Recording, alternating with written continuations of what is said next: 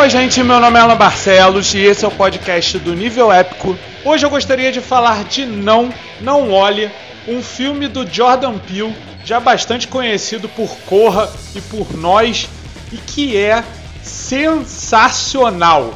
O filme traz uma versão pessimista, mas até certo ponto divertida, sobre o meio cinematográfico, mais especificamente sobre o mercado do cinema de uma maneira que, na verdade, ele parece uma carta de amor a Hollywood, mas na verdade é uma carta de amor bizarra e bastante estranha que mistura comédia com terror de ficção científica e ao mesmo tempo que brinca com elementos cinematográficos também desconstrói vários deles de uma maneira completamente alucinada e inesperada, porque ao mesmo tempo que ele tem uma vibe de filme blockbuster, especialmente porque hoje em dia o Jordan Peele ele tá nas graças da galera e ele é bastante badalado por causa dos sucessos de Corra e do Nós.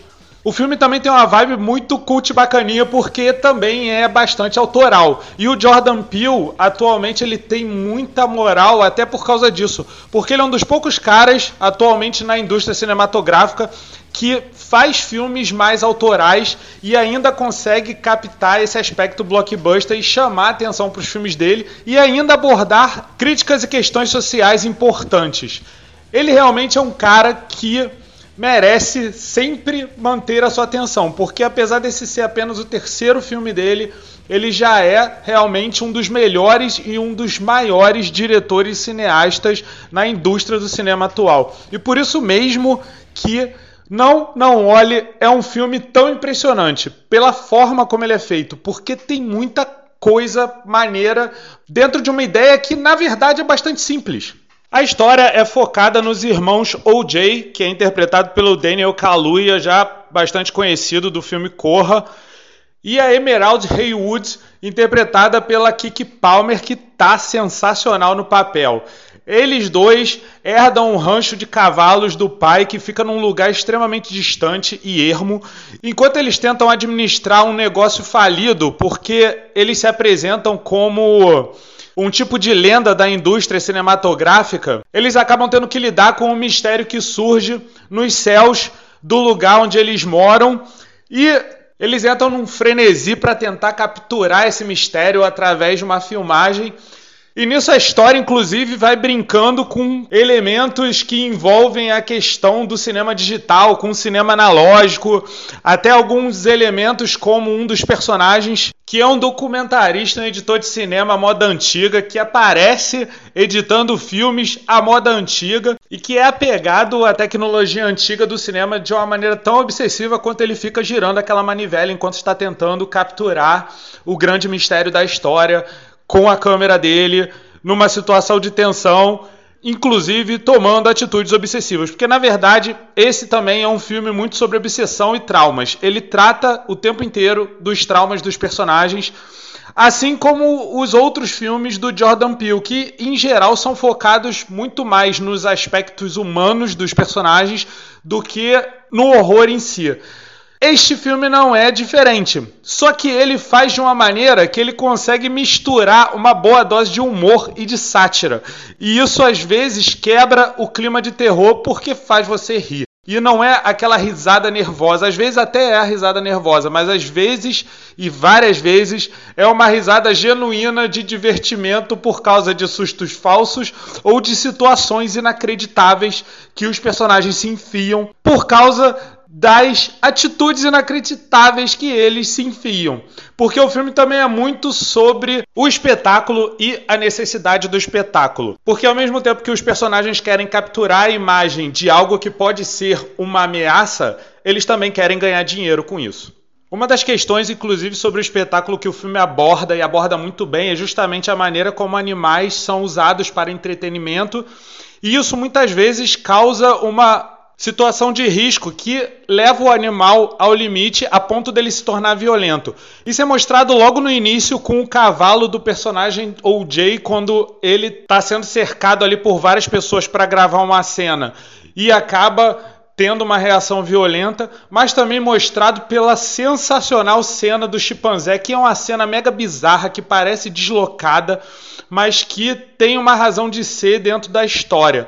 Embora não exista uma confirmação oficial de que seja uma cena baseada numa história real, o momento do chimpanzé Gord no filme é bastante associado a uma história verdadeira envolvendo um chimpanzé chamado Travis, que também era treinado para ser um ator nesse meio do entretenimento e acabou surtando num ataque violento. E todo o desfecho desse caso do Travis é meio que o desfecho usado para o Gord. Inclusive, eu até diria que Possivelmente, grande parte dessa história do chimpanzé Travis, que inspirou o chimpanzé Gord no filme, possivelmente serviu como inspiração geral para toda a história.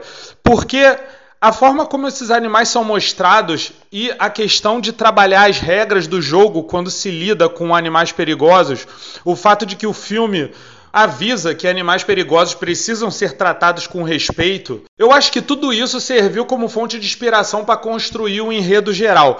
Porque toda essa dinâmica de respeitar os animais, de não olhar para eles, de não encarar diretamente os olhos deles, especialmente em momentos de fúria, é algo que ajuda a explicar a forma como o mistério se desenvolve no final do filme. E isso é ainda mais forte por causa do personagem Dupe, que é interpretado pelo Steven Yeun, um personagem que tem envolvimento com essa questão do chimpanzé e que não entende completamente o que aconteceu e por que aconteceu. E no fim das contas, como um adulto, quando ele se depara com uma situação parecida, ele acaba tentando explorar pelo espetáculo, pelo entretenimento e tentando ganhar dinheiro e da mesma maneira acaba precisando lidar com essas questões envolvendo um animal perigoso e essa questão das regras e do respeito com relação a este animal.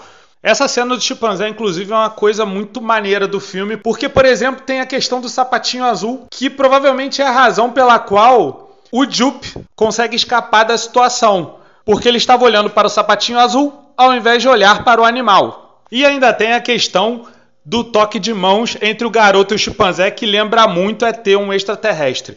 Aliás, muito desse filme não olhe, até pela sua vibe ficção científica, lembra muito as obras do Steven Spielberg, não só o ET, mas também Contatos Imediatos Terceiro Grau e até um pouco de Tubarão. Talvez muito.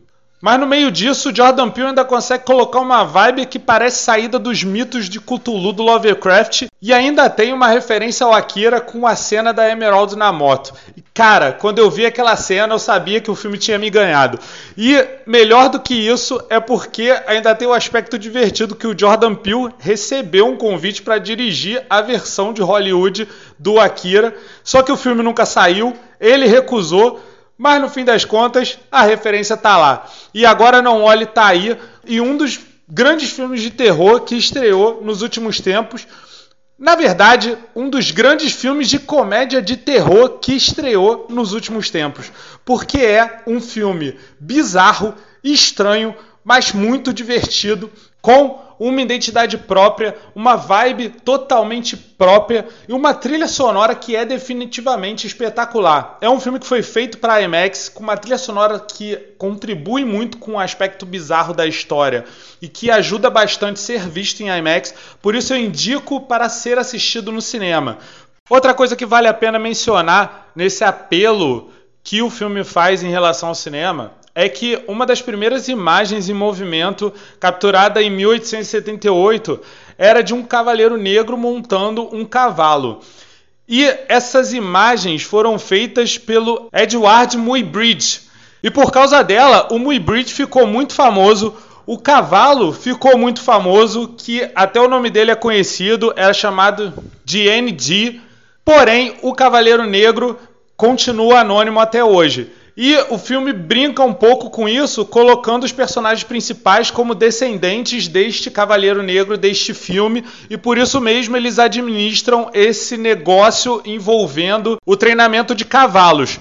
O curioso é que o filme nunca desmente ou confirma totalmente se eles realmente são descendentes desse Cavaleiro Negro, mas brinca o tempo todo com isso, inclusive no final, só que aplicando um casaco laranja fluorescente, completamente brilhante, de uma maneira sensacional que só ajuda o filme a ser melhor. E é um filme que é uma homenagem ao cinema, mas também é uma paródia às tendências bizarras do cinema. Por isso eu deixo aqui como indicação Não, não olhe do Jordan Peele.